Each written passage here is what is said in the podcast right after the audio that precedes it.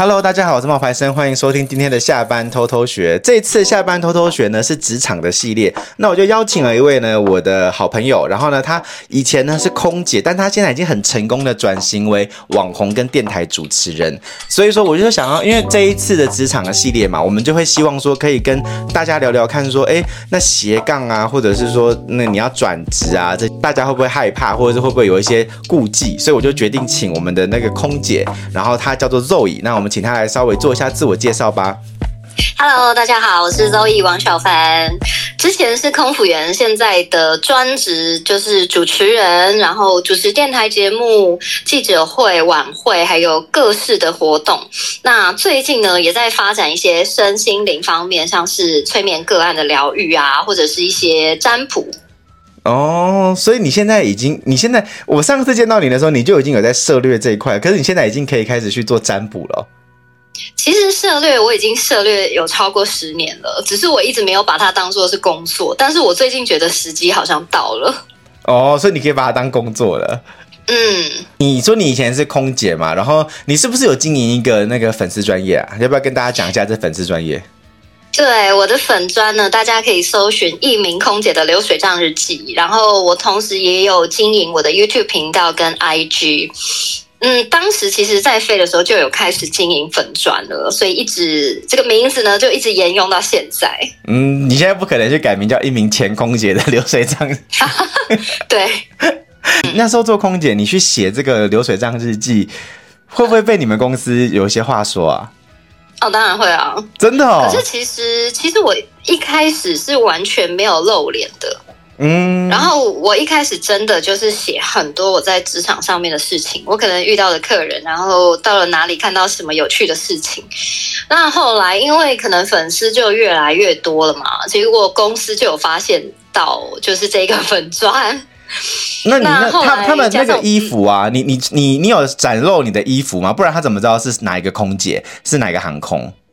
没有，因为我后来有露脸。所以他知道我是谁，加上其实我平常是有在帮公司拍一些就是免税品的杂志，还有免税品的一些文宣啊，或者是公司的公关活动，所以其实我很好认。嗯，所以呢，后来呃，大家应该有看新闻嘛，就是后来有一阵子我们的劳资关系蛮紧张的，所以从应该说最严重被 公司盯上，应该是在那个罢工的那段时期，所以他就用各种不同的方式来，嗯，就是想要阻碍你，就希望你不要再写了吗？对对对。那后来你没有听他的吧？所以我后来离职了，没有，没有啦，因为我觉得自由度不够高。第一个，我写的是我生活的事情，我并没有写，后来并没有写工作的事情嘛。然后我就觉得，那为什么你要去干涉我的言论自由呢？因为我今天只是写说我今天做了什么事，我就流水账日记嘛。我就是分享生活嘛，那为什么你可以去管我？而且其实我经营的时间是用我的下班时间，然后就觉得这样有点不合理啊。那我现在回头看，其实我觉得可以理解啦，因为当时劳资关系很紧张，所以他们会用各种不同的方式去找线上空服员的一些麻烦。嗯，对，所以我想他们也是有他们的立场啦，他们是站在这个就是资方嘛。对啊，嗯，是的，是的。那你后来就是经营了这个账号，然后这个粉砖，嗯、然后呢，就是它带给你很多不一样的一些机会嘛，对不对？那你可以稍微说明一下，就是说你，比如说你现在啊，就是经营这些粉砖啊，或者这些社群的媒体啊，那你有没有得到一些你最想分享的一些成绩单？我觉得，因为大部分的人从我以前在飞的时候就。Follow 我的话，他们常常会问我说：“哎，那你会不会很后悔离职？或说这个工作这么 这么难考，然后你就这样离职了吗？会不会觉得后悔离开呢？怎样的？”我就觉得，嗯、在经营自媒体的过程中，我不敢说我的成绩有多好，但是说实在的，它让我看到了很多我平常如果只是一个空服员是没有办法接触到的世界。嗯，因为我的那个粉砖的性质呢，它蛮生活化的，然后它很广，所以其实我接触到的很多，不管是品牌啊，或者是呃像你们呐，如果我今天只是一个空服员，我是不可能认识你们大家的，对吧？对，这是真的。对，所以其实我在经营粉砖的过程中，我的人脉，然后还有我的生活圈，还有我可以看到的不同的领域，其实扩大很多。我觉得这个是我经营自媒体最大的获得。嗯，很棒啊，这真的很棒。因为我当时刚开始经营的时候，然后也有一阵子是决定要不要继续在职场工作。我刚离开的时候，也确实有被一些人问说，啊，那你你的工作还不错，你为什么这样这样就选择离开？那你会不会觉得说，你以后就没有就是办法认识到，比如说产业的人脉啊，或怎么样？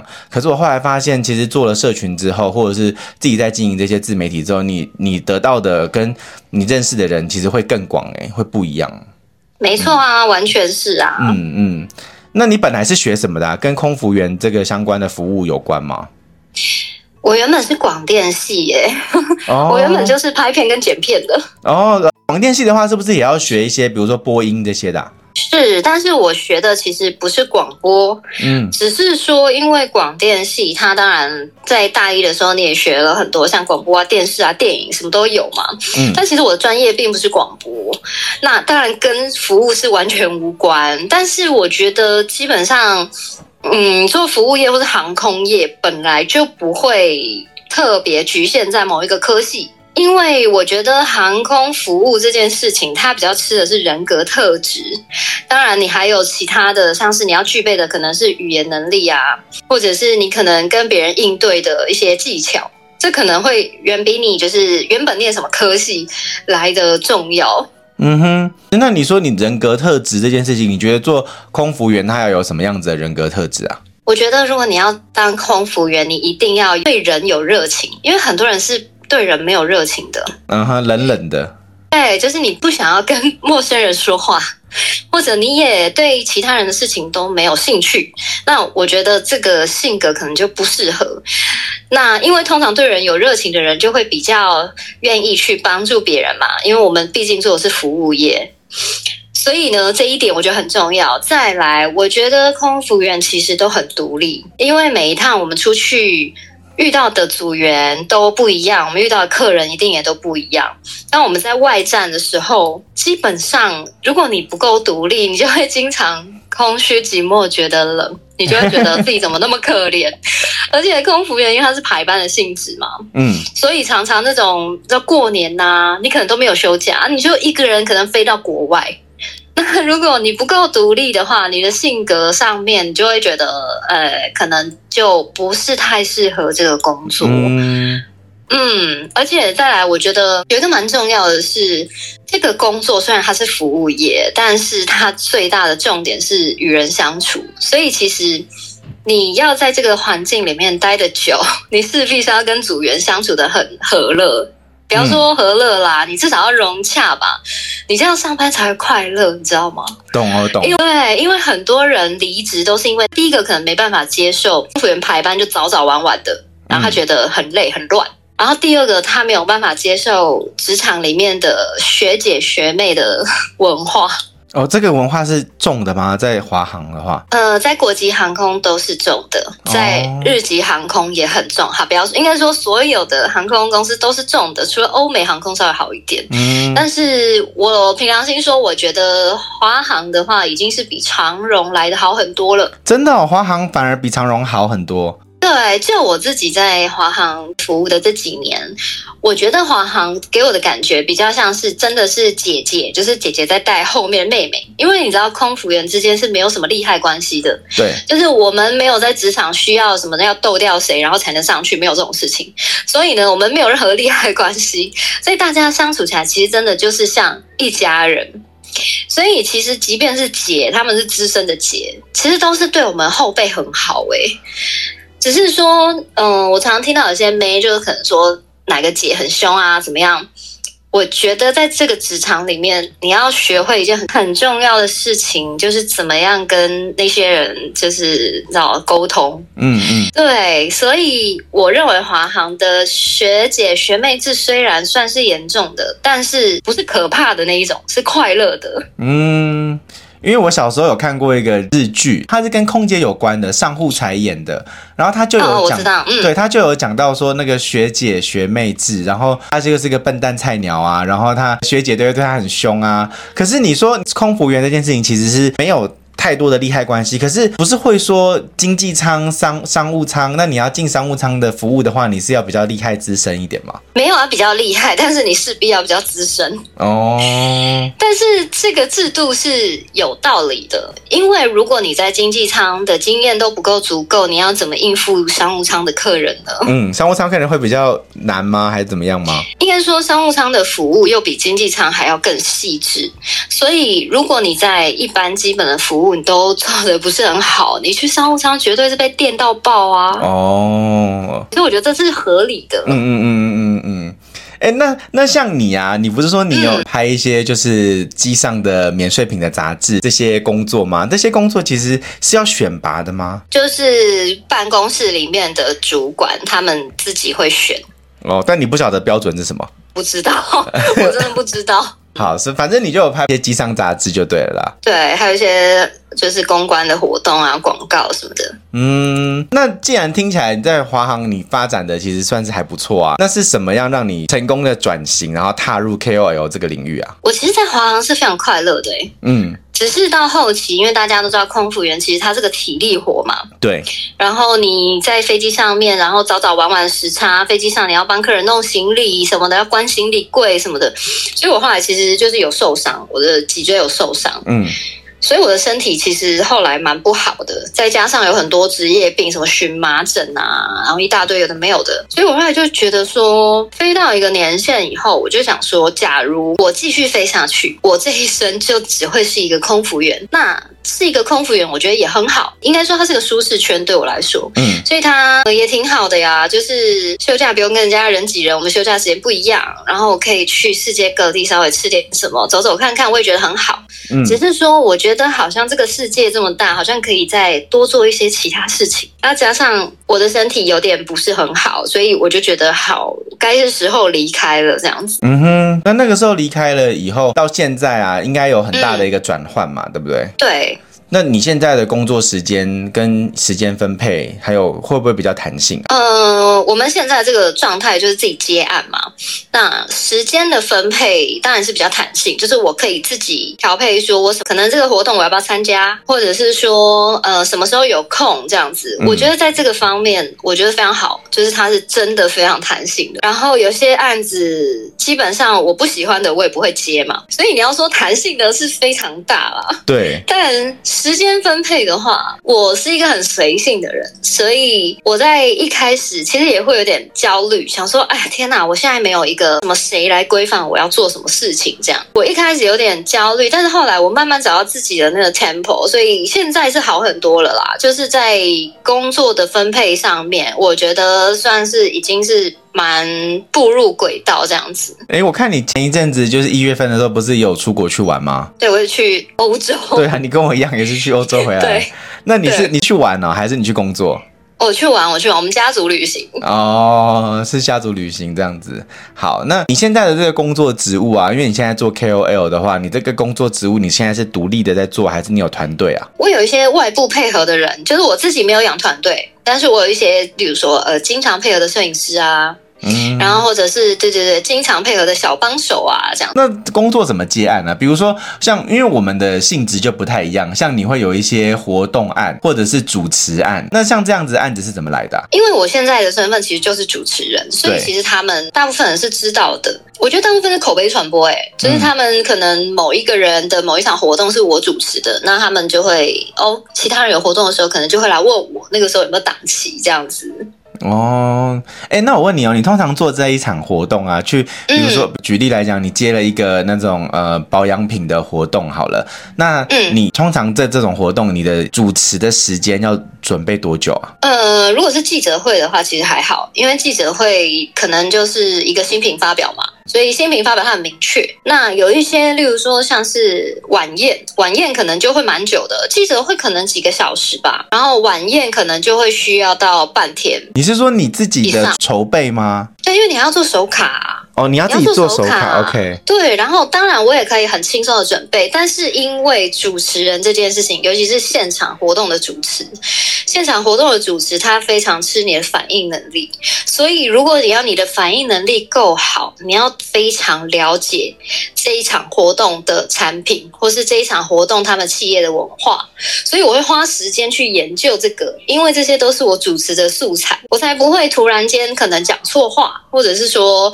呃，呃这个企业可能他们其实有一个死对头，然后你可能诶不小心讲错话，所以我其实花蛮多时间在做背景资料查询，就是我要了解这个产品，而不是说我要去背稿。背稿其实那些什么都是小事情，做手卡都是很杂物的事情，只是我希望我可以更全面的掌握我今天这场活动的状况。所以就会花比较多时间。嗯，那那你真的有遇过说你真的讲错话吗？呃，目前是没有，但是我曾经有不小心报错那个来宾的名字，就是可能念错他某一个字，所以这件事情完全变成我的阴影。虽然没有任何人说我什么，但是我对我自己的要求其实蛮高的，我就会觉得说，天哪，你身为一个主持人，念错别人的字是非常的不应该。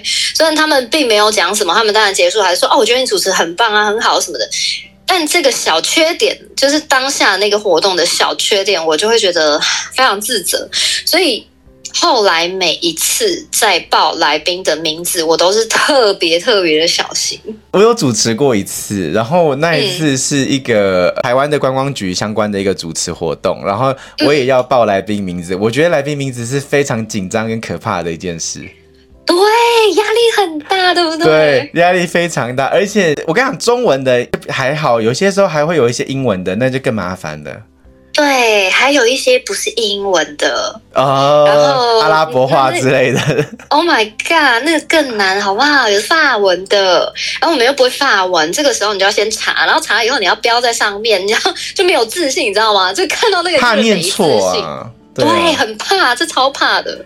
然后，然后这念出来之后，你还要哎，你不是那种就念出来就好，你要是那种端庄的念的，那很难呢，我觉得。就故作镇定的念。对，我觉得那个很难。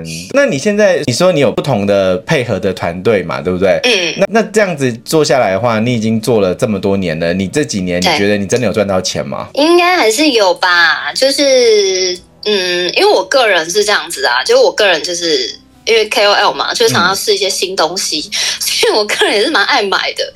然后我之前就会觉得说：“天哪，我这样好破财哦！”他就觉得不会，我只要就是我的紫薇斗数老师，他讲过一句话，他就说：“你破财没关系，但是你要努力的把这个破的洞补起来，意味着你要更努力的工作，才可以把到。你只要水柱够大，那个洞呢流出去的虽然是一样的大小，但是你还是很 OK 的。很努力工作是否就是？”然后花钱是一件很快乐的事情，你要花在让我自己快乐的地方，所以我就很努力的工作。嗯、那工作当然自然而然就会得到钱财嘛，那你就可以哎让自己过得很开心，所以应该还是有赚到钱嘛。那你会不会有一些担心啊，或者迷惘啊？比如说会不会觉得担心说哦，那个就是像 KOL 这件事情是一个青春饭啊，或者是嗯，嗯，嗯那以后怎么办啊？这种啊，当然会啊，就是还是会想说哎。难道我要一辈子就当 KOL 吗？但我想过一件事情，就是其实我发现我的粉丝他们其实跟我非常非常久。嗯，大部分的粉丝我有很讶异，其实他们从很久以前，就是《时代的眼泪》无名小站的时候，很多人呢就是在那个时候呢，他们就已经认识我了，然后他们就一直跟随着我的人生不同阶段，然后可能毕业了，然后进入了华航。然后现在又转职做了别的事情，其实他们是跟很久的，所以粉丝的流失这件事情，我不是很担心或者迷惘，因为我真的觉得他们真的都是铁粉。嗯嗯嗯。只是我自己会想说，难道我就是只能这样子了吗？我就是因为。每一个像是航空业，当时是我的舒适圈嘛。那我现在在经营 KOL，经营我的社群，其实也算是我的舒适圈。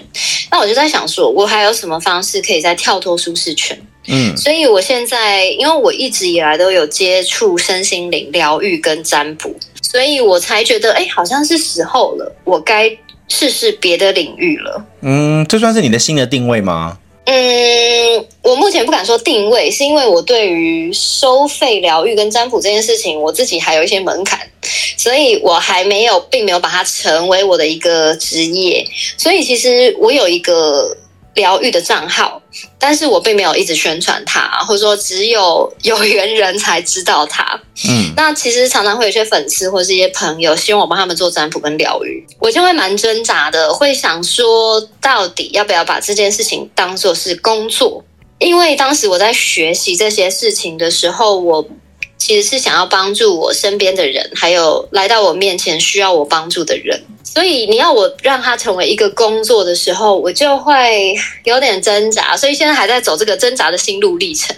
嗯，你不是说你今年应该会有所突破，对不对？对，因为宇宙的各种讯息 一直不断的在逼我要做这件事情了。我觉得可以的啦，就是也也也是一个时候，让你自己去把你曾经学好的东西，然后就是用不一样的方法去展示，然后让你的观众或者让你的粉丝可以有。更多可以跟你接触的机会，我觉得这也是蛮好的啦。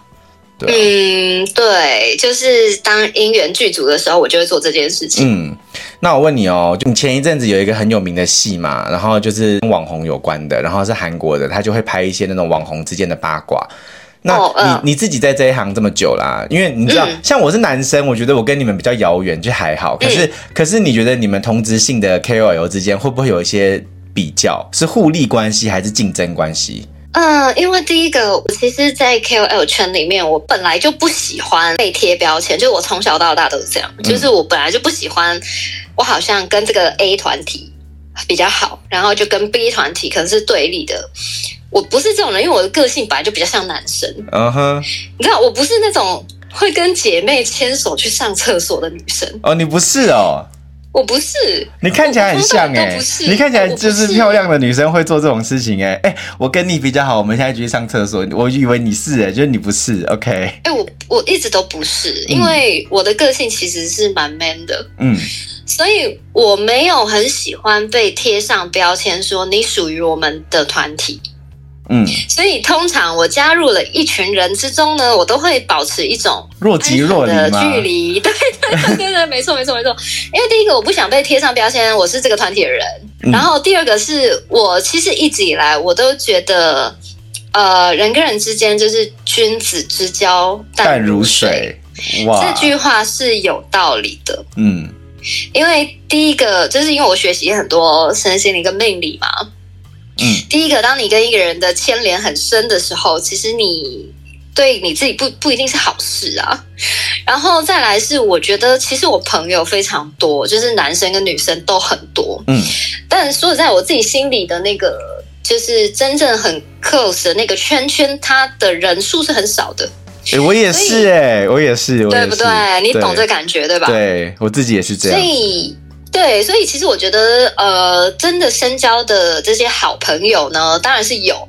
那其他的朋友呢，就是我我并没有觉得说我一定要跟谁竞争，或者我一定跟谁很好，就是我是很看感觉的。我就觉得你这个人是值得信任的，然后我觉得你会跟我成为好朋友，我觉得跟你这个人成为朋友，我比较不会想要加入一些可能。团体啦，这样子，所以自然而然你不会有什么竞争或是什么互利的关系。嗯，就是说，应该是我的个性吧。就是我以前常常会听到有人说，谁跟谁交朋友是为了什么什么事，然后我都会觉得很纳闷。因为第一个，我不缺资源，我为什么要跟你当朋友要资源？我不需要嘛，我跟你当朋友就是朋友。嗯，那第二个是，我觉得。我为什么要跟你竞争？因为竞争的事情是很短期的。我就算今天赢你了，我也许下次也输你啊。对啊，而且没错啊。应该是说，也许会有同质性的 KOL，没错，但是并不代表我们就是竞争对手啊。嗯嗯嗯嗯嗯。嗯，所以其实我有点难以理解，就是因为我有遇过，啊，应该说我遇过别人把我当假想敌。是很严重的那种假想敌吗？就是到处讲你的事情的那种吗？是没有，但是我看得出来，他可能看到我以后就可能被送，或者就不喜欢。虽然我的个性就是蛮粗线条的，可是我对人的感觉是很细腻的，是有敏感度的。对，就是而且我就是共感能力很强的人，所以我是可以感觉得到。但是这对我来说其实不重要，因为那是你的感觉。你想跟我竞争，那是你的事，因为我没有想要跟任何人竞争。嗯，我唯一的对手是我自己。嗯，我只想要我可以更好。所以其实外界发生什么事情对我来说没有很重要。嗯，那很好啊，因为其实要在这样子的环境之下保持自己的节奏，真的不是很容易耶。我觉得是个性的关系，使然。就其实说真的，我自己在经营的时候，我也会去思考说，跟我同职性的，然后男作家或者是身心灵的这一种写文章的作家，那也会有一些竞争。然后我小时候也会觉得说，我应该要怎么样才对。可是等到我后来就是年纪渐长之后，我发现其实就算你要跟他一模一样，也不太可能，因为 你最终还是会跟你有自己的选择，跟走出自己的路。你可以参考，但是你真的很难去跟人家说哦，我们就是竞争关系，因为没有那么容易的，因为大家选择的标准，还有大家其实在做的事情，多多少少还是会有不一样。没错呀，所以呃，因为我从小到大我就没有很喜欢跟人家竞争，因为我认为这没有意义。那你觉得你目前这个工作之中啊，你最有成就感的是什么事啊？我觉得，因为现在是 KOL 嘛，所以有很多粉丝，嗯。常常会有一些粉丝，就是可能跟我说一些他们的事情。那如果这个事情是我可以帮助到他的，或者是说这个事情，因为我有在做疗愈嘛，也许我不会帮他做一个一对一个案两个小时的疗愈，可是也许我可以帮他呃抽牌卡，然后可能可以帮他稍微的在他的情绪当下有些缓解，或者是说我都偶尔会开直播嘛，那直播我可能会有一些像是。塔罗牌啊，或者是、嗯、呃占星骰子啊的一些小小的占卜，然后可能呢，当下呢，我一直都认为这个世界上没有偶然的事，所以当下有人看到了，那他可能就是刚好带着这个议题来的。但他可能不知道，但他看到了我的当下的占卜疗愈，诶，他得到了一些心理上面的疗愈的功效，然后他们就会跟我回馈嘛，他们就说，哦，我那天看到你直播，然后我本来心情很差，然后后来觉得，诶，好像好很多了，然后我就觉得，哇，好棒哦，我就在思考说。从我以前一直在写，不管是写文章也好，拍影片也好，到现在累积了一些的粉丝，我就在想，宇宙可能要我做的事情，就是利用这个影响力，然后去帮助别人，让别人可以过得更开心、更快乐。嗯，这个是我在这个工作里面最有成就感的事情。这也是我自己很有成就感的事，但是有时候像这样子的事情，也会让我觉得有点累。啊，你是说，例如说情绪上面的？对。因为我其实后来有遇到很多，就是像粉丝们，他们会跟我讲他们失恋或是他们不开心的事，然后我有时候就会觉得自己好像一个就是垃圾桶，你知道吗？在吸收他们的这个负能量。我有时候会有这样子的想法，然后就会觉得这样蛮累的。你你会吗？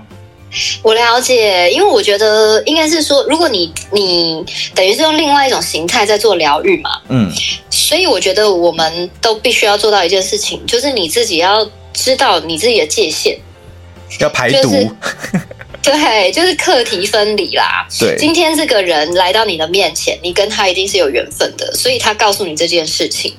但是他告诉你的这件事情，他可能带有很多负面的情绪。那你要怎么样做到课题分离？就是说，这个事情其实是他的功课，不是你的功课。对。但是呢，我们能做到的就只有这些。那我们努力做到我们该做到的事情，其他的就是。就让这件事情因缘具足的时候，它让它发生。所以，呃，有的时候我就是会觉得说，第一个你不能被情勒嘛，你要很了解那个那件就是这个事情到底要怎么样划线。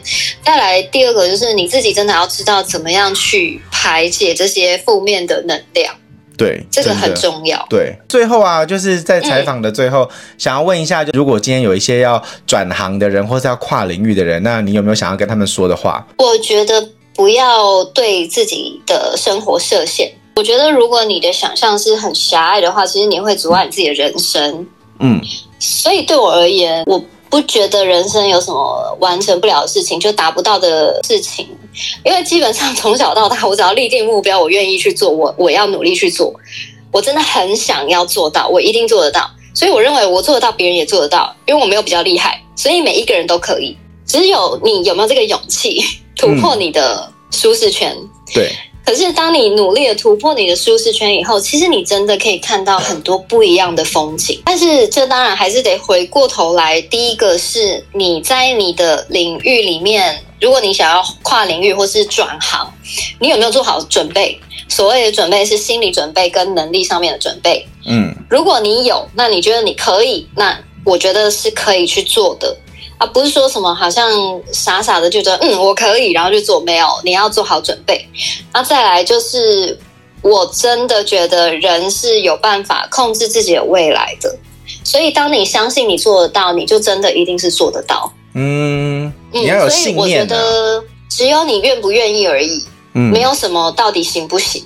嗯，很棒啊，真的很棒，这一段话很棒。没有你行不行啊，就是你愿不愿意而已。对，是真的，因为当你下定决心以后，你真的一定使尽全力去做，你就一定做得到。你觉得如果要准备跨领域的人啊，你认为他们应该要就是准备？多少？比如说百分之百吗？百分之八十吗？百分之六十吗？你给他们一个数字好了，你觉得？如果你要跨领域，你起码要对那个领域你足够有把握到百分之七十吧？你应该要到百分之七十。你会建议他做了这样子百分之七十的准备之后，然后那三十 percent 随机应变？对，因为如果你百分之七十，代表你可能某一些呃程度，就是技术的层面上面来讲，你一定是可以做到的嘛。那再来就是很多有一些变数。也许你的家人啊会觉得不赞同啊，或者是 也许你呃你设定的目标可能有点太过遥远啊。例如说你现在突然间要变成一个世界巨星，那这个我可能就觉得你有点太天马行空了嘛。所以你还是得去衡量一下你现实的状态。嗯，很好啊，这这句话很好。真的真的，因为你还是你还是得就是现实一点去思考你的生活状态嘛。嗯，这不是说好像傻傻乐观的就觉得嗯对，Zoe 说可以我就一定可以，不是这样子的呀。你还是得去衡量一下你自己的能力啊。嗯，没错，没。我们今天聊了半个多小时了，那嗯，因为这个节目其实一集大概就是抓半个小时左右。那很谢谢你来接受我们的采访，以后有机会的时候我们也可以继续针对于比如说像职场啊，或者是你刚刚提到的一些身心灵疗愈的这一个方面，比如说像上次我们私底下有聊到你们家的猫啊，你跟它前世的故事有没有？其实这一段以后有机会我也可以就再采访你，然后你可以跟大家分享一下。那也许这样子你会到会有更多的人，然后来去找你，就是做更多关于你刚刚讲身心疗愈这一方面的事情啊，对不对？嗯嗯。好，那谢谢周易来跟我们分享，我们要跟大家说拜拜喽，拜拜。谢谢，拜拜。